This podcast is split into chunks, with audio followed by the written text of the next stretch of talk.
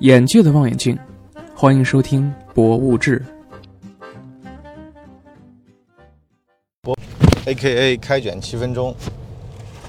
这个英雄不问出处啊，流氓不看岁数。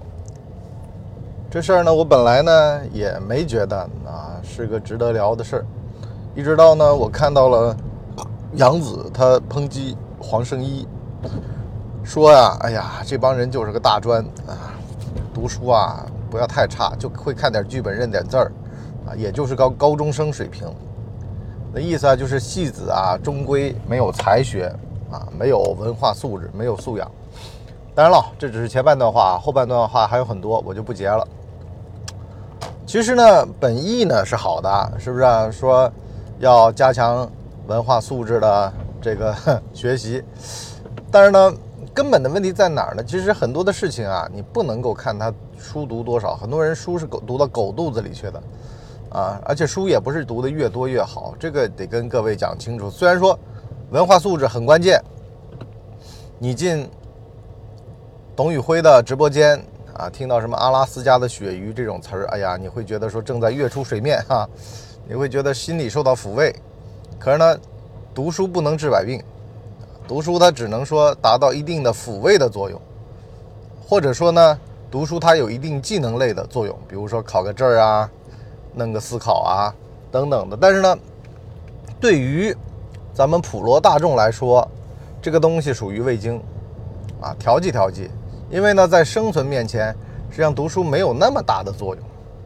在这儿得先跟各位讲清楚啊。而且很多靠读书一辈子读书的行业都是比较苦逼型的，都是血泊很长，血道很湿。但是呢，前期滚雪球用的精力特别多。导致到呢，很多人都看不到头儿，包括张文宏都说自个儿三十多岁的时候就想着跟亲戚朋友出去做生意，为什么呢？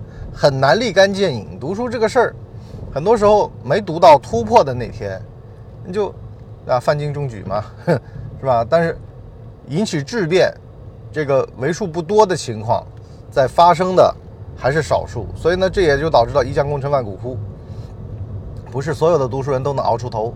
如果靠熬出头的话，那就必须得磨练心性啊，把自己这个磨的棱角都光了，才有可能所谓的欲练神功必先自宫嘛。那么，我为什么说英雄不问出处呢？其实是很多时候你想也没用。很多年轻人刚进职场上班，说：“哎呀，只要是个全日制的就能考啊，就能弄得我们这儿乌烟瘴气的。”可是说句实话啊。你是一名校生，你未必有人家能够现实主义、接地气呢。很多时候，人嘛，他就是这样的。你有点光环，你就觉得，哎呀，跟这个世界啊，得顺应我啊，这个世界得跟着我的节奏走，从而呢显得格格不入。相反，人家那儿逻辑特别自洽，啊，这算什么呢？是不是？我本来就是一个没那么好的学校出来的。所以呢，该拉得下脸，该撒泼，该打滚，一点都不含糊。这也是你衣服穿得干净，人家衣服本来就脏，人家往地上一躺，啊，很顺手，很顺心。他的上司领导看了也毫无违和感。所以呢，你别说爬得比你快吧，至少在跟人家的交往上面他是没有障碍的，他没有高下之见。我就见过很多的这种名校生，哎呦，那个没。哎呀，出身很重要啊！你看没读书就这样，没读书就那样，把很多的问题归结到没读书身上。其实呢，说难听点，你读了书又能怎么样？你的书读到狗肚子里去去了。工作是干嘛？工作是方便，是有利于工作。你做的一切的事情都要方便你的工作，而不是给你的工作加阻碍，而不是像项羽一样的在那想半天。我觉得刘邦和项羽的最大的关键的区别在哪儿呢？刘邦说：“哎，这对我的工作有益，我打落牙齿，我得和血吞。可是呢，另外一边好了，这个项羽这边呢，你就遭殃了。他呢就觉得人家会怎么看我呀？哎呀，是吧？我西楚霸王啊，啊，我项燕的亲戚啊，我我不能这样啊，我不能那么实用主义啊。哎，手手脚绑脚脚绑好。第二个呢，刘邦不问岁数。”啊，人呢，其实啊，你不要以为说你年轻的时候好像干点好事儿，到年老了，啊就可以放松了。其实呢，人这辈子都是斗私字一闪念啊！你千万不要想太多啊！什么我年轻的时候履履历光鲜，很多人就是因为他履历光鲜，导致到呢他一念之差，一念成魔呀，就灯下黑了。所以呢，哼，很多的人以前就不有个叫五十九九岁现象吗？是吧？到了这个年纪就容易，哎呀犯浑，或者说呢叫捞一笔，啊，大家都这样，我也这样。实际上大家不都这样，只是你的小圈子这样。你就包括说有的人他好了一辈子啊，老老实实的，临走了突然呢干了点蠢事儿啊，苏大强嘛，为什么？之前有人看着，后来呢那看着他的人呢走了。本来呢是知道好歹的，这玩意像什么呢？就有一个明白人在他身边，那会儿他是清楚的。可是呢，明白人走了，一群糊涂人，或者呢说没那么明白的人，或者也没那么看着他了，导致到呢好了，老来啊什么乱七八糟的事都上了。所以呢，我就说，人这辈子吧，最重要的是什么？就是身边有没有明白人。如果身边没有明白人，那自己是不是明白人？你都跟明白人跟那么久了，你还不明白吗？问题都在这儿了。所以呢，我就说啊，斗争经验很重要，人在斗争中成长的非常快，哼，而且呢，也能够体恤世道人心，啊，知道别人是怎么想的，从他人的所思所想中汲取营养。这也是我为什么说，你多少你得当个家长，做个领导，就是这个原因，啊，这样的话呢，能够站在他人的角度，去帮别人去分析解决问题。是吧？也规范他人的行为，甚至呢也约束自我的行为，因为你教别人这么干，人家也看着你呢，你也不能自个儿瞎来吧。所以呢，顺便呢也就完成了律人律己的这个动作，是吧？律人的时候必先律己嘛。哎，也慢慢的变好了，变好很难啊。学好，哼，光景很长；学坏，它一出溜。所以呢，学好是什么呢？学好是整个氛围。你们公司有这个公司文化。团队有团队氛围，其实就是这么个东西。所以呢，反过来说，最尴尬的事儿啊，就在这儿了。你如果一直从员工的角度去看待这个世界，你会觉得说，我要这个，我要那个，我不管啊。可是呢，从一个领导和老板的角度去看呢，我有什么，他有什么，我能给他什么，他能给我什么，从而呢互相成就。一种是互相成就，一种呢是张嘴要吃奶的思维。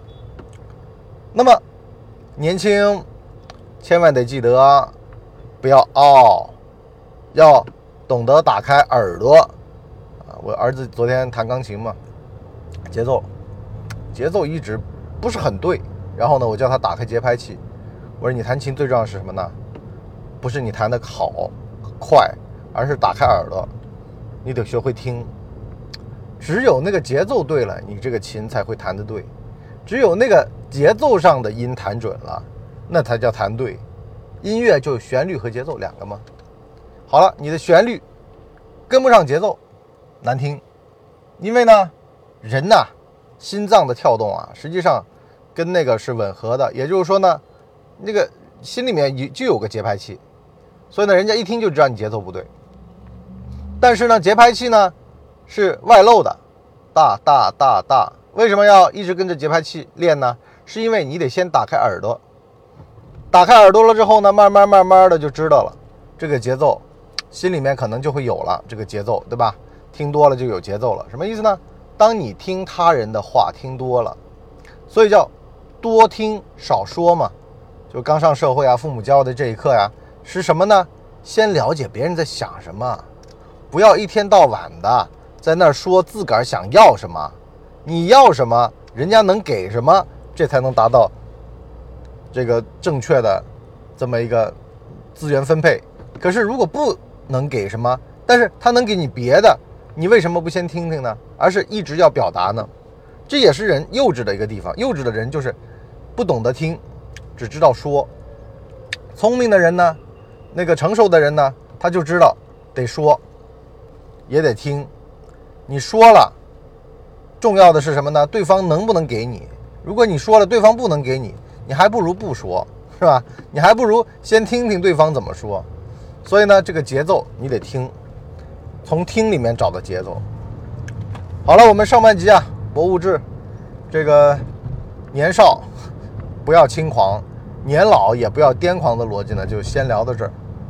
说句实话啊，有的人他肯定是觉得，我说你说那么多，其实无非就是我们想买点课嘛，啊，付费课程嘛。其实啊，未必那样。为什么呢？因为我们这行吧，说句实话，现在也是乌烟瘴气的。包括我自己啊，都卸载了一些声音软件了。为什么呢？都是用机读的，这就导致到呢，实际上我们这些真人呢，就更加的弥足珍贵了。您呢也是听一集少一集了，哼，赶紧下单吧，您得是吧？能救一个算一个，不能救啊，我也没办法是吧？但是，我开开心心的做这个，你也不能寒了这帮说书人的心吧？免费的听着听着，听到没一个少一个。这帮老兄弟们一个个都凋零了，他有意思吗？不过说句实话，我到现在我也不想做视频，因为做视频会牵扯做音频的精力。你包括说，很多时候我也想多写写文章，可是这个时间就这么多。人你不能什么事儿都干，你有的事儿能干，有的事儿你不能干，有的活儿必须得把它做好啊，因为呢，这才是自己的主营业务啊，不要。逼到最后，主营业务成音频、视频了，是吧？音频我就直接不要了，或者音频我就直接转到那个私密里面去了，啊，就变成小社群里面的音频了。现在也都在尝试。